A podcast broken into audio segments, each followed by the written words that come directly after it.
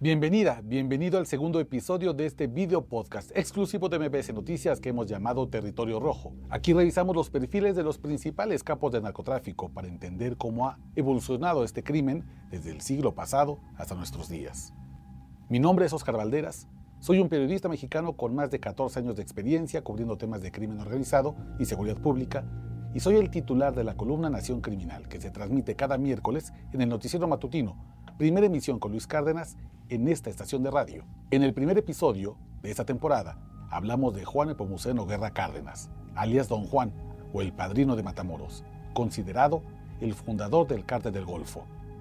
Él era el jefe de los tráficos ilegales en el noreste de México, pero ¿quién trabajaba al mismo tiempo el mismo negocio clandestino en el otro extremo del país? En este segundo capítulo les cuento sobre Pedro Avilés, el León de la Sierra, considerado por algunos expertos como el primer jefe de jefes del narco mexicano. Bienvenida, bienvenido. Vamos a comenzar. Territorio Rojo. Con Oscar Valderas. Este episodio viene con un disclaimer. La vida de Pedro Avilés tiene muchos huecos de información. Algunos están rellenos con verdades, otros con mentiras y algunos más con exageraciones.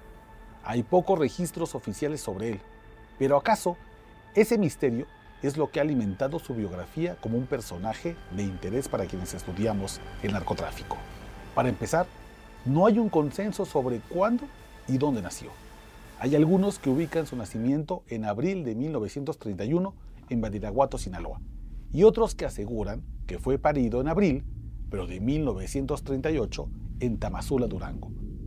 Para no errar, diremos que Pedro Avilés fue engendrado en la década de los 30 en el Triángulo Dorado, esa región mexicana que abarca Sinaloa, Durango y Chihuahua, donde la marihuana y la amapola brotan de la tierra sin esfuerzo. Se sabe poco de su infancia, pero tampoco es difícil imaginar cómo era. Ya sea en Badiraguato o en Tamazula, en aquellos años la pobreza ahorcaba a todos los habitantes de la Sierra Madre Occidental. Para la familia de Pedro Avilés, su padre Adolfo Avilés y su madre Aureliana Pérez, como muchas otras de esa región, solo había dos caminos. O cultivabas para vender unos cuantos kilos de maíz y usabas el autoconsumo para no morir de hambre, o le entrabas al negocio del tráfico de drogas. Y la segunda opción, por supuesto, fue la que eligió nuestro personaje cuando tenía menos de 15 años. Como muchos en la sierra, Pedro Avilés comenzó traficando marihuana hacia Estados Unidos. Dicen los corridos que se subía un automóvil destartalado que aguantaba casi milagrosamente la dureza de las montañas del Pacífico y entonces conducía hasta la frontera norte. Esto lo hizo por muchos años hasta que descubrió que había otro producto en un momento histórico que lo podía convertir en un hombre rico, la goma de opio que salía de la amapola. Y hagamos acá una pausa rápida en la biografía de Pedro Viles porque quiero contarles de ese oro rojo que es la amapola.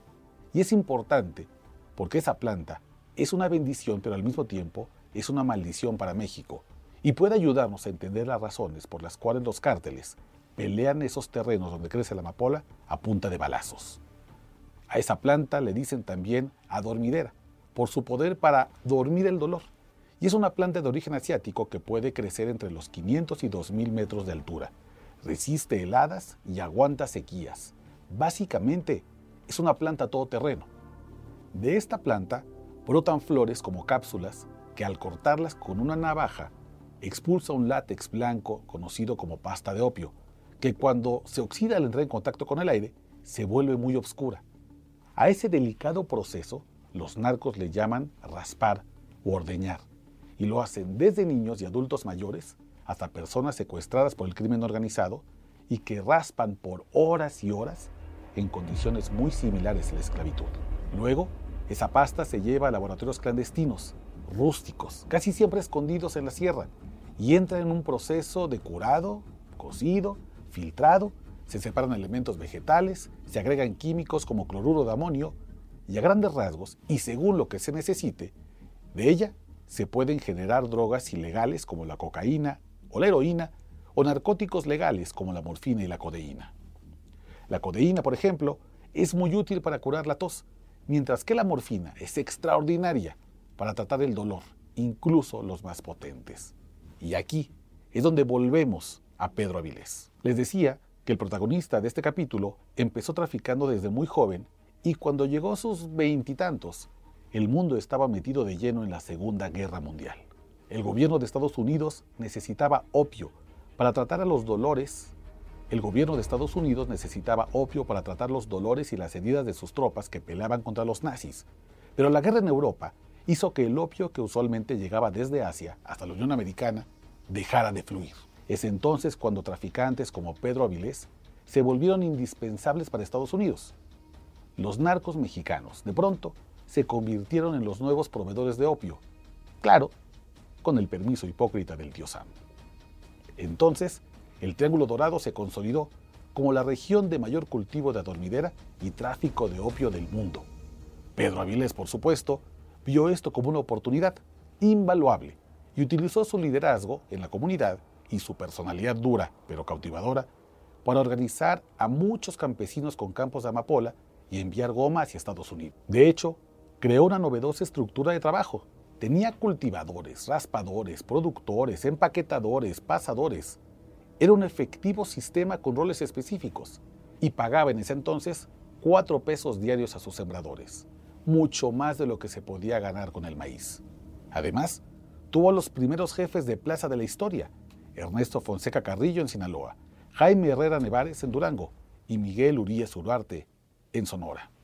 Además, fue el jefe de Miguel Ángel Félix Gallardo, de Rafael Caro Quintero, del Mayo Zambada y de Joaquín El Chapo Guzmán, quien por aquellos años era apenas un chavalito con mucha ambición. Pedro Avilés no lo supo todavía, pero ese organigrama sería la base de todos los cárteles que existirían en el futuro en el país. Y entonces ganó su alias, el León de la Sierra. Por aquellos años en Madiraguato, Sinaloa, se sabía que el León de la Sierra había colocado un gran cargamento de marihuana o de dormidera en Estados Unidos cuando se escuchaban balazos en el aire. Al día siguiente, por lo general, llegaban músicos al pueblo. Corría el alcohol como en ríos y se repartía dinero en efectivo. La leyenda del narcotraficante benefactor cobraba vida, pero también la realidad de que él estaba dispuesto a asesinar a cualquier persona, incluso a sus campesinos, si no juntaban suficiente cosecha.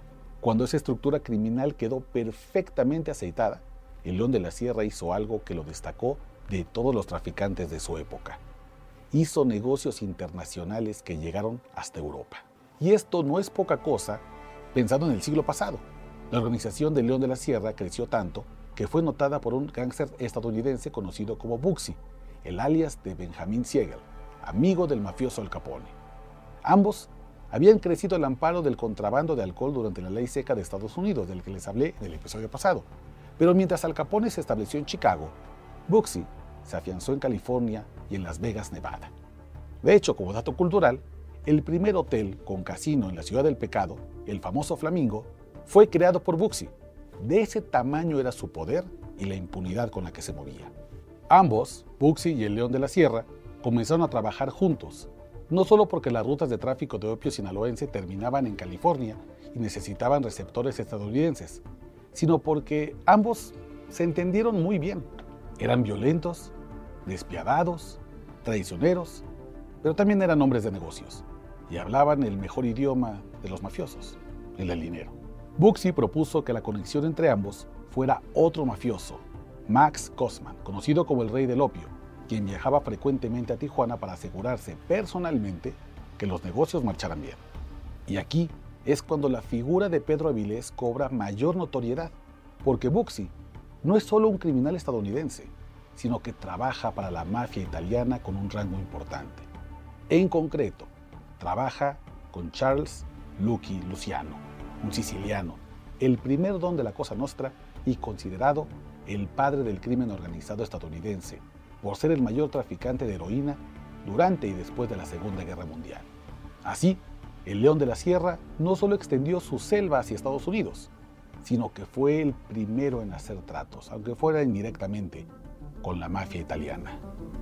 A partir de entonces, su biografía se llenó de datos fantásticos y exagerados.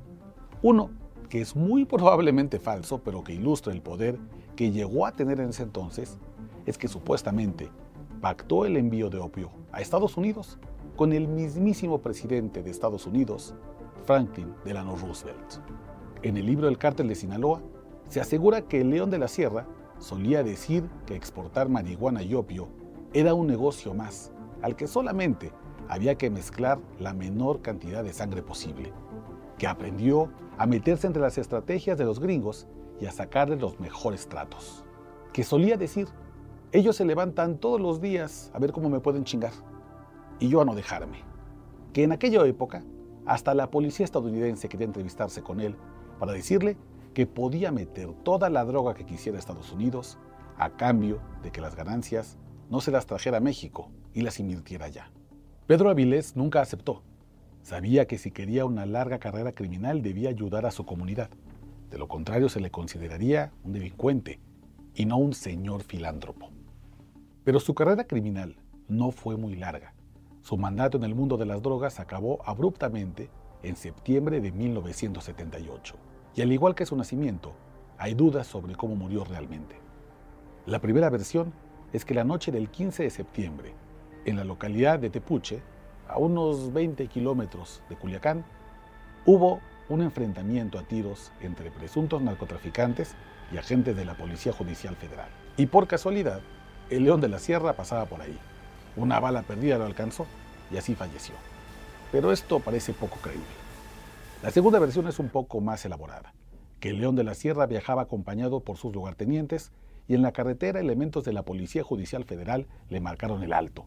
En lugar de pararse, dispararon contra los agentes y estos repelieron la agresión a tiros.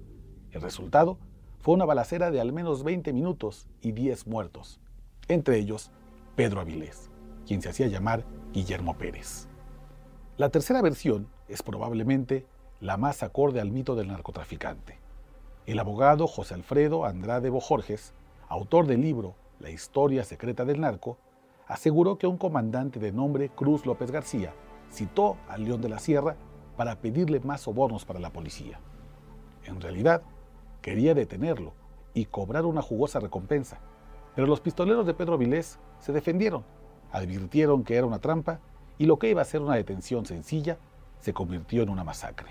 Por cierto, ese abogado y escritor que defendió legalmente al narcotraficante El Señor de los Cielos desapareció poco después de publicar ese libro, o lo desaparecieron, y en su obra hizo un apunte interesante que el homicidio del León de la Sierra significó la posibilidad de sacar el narcotráfico del medio rural. Es decir, que el sinaloense no solo había logrado llevar la droga a las ciudades, sino que incluso cruzó el río Bravo y brincó el Océano Atlántico para llegar hasta Europa. Otro hecho se desencadenó con su asesinato. Miguel Ángel Félix Gallardo, el jefe de jefes, se quedó sin su tutor, lo que aceleró la creación del cártel de Guadalajara, que a su vez engendró al cártel de Sinaloa pero esa es historia de otro episodio.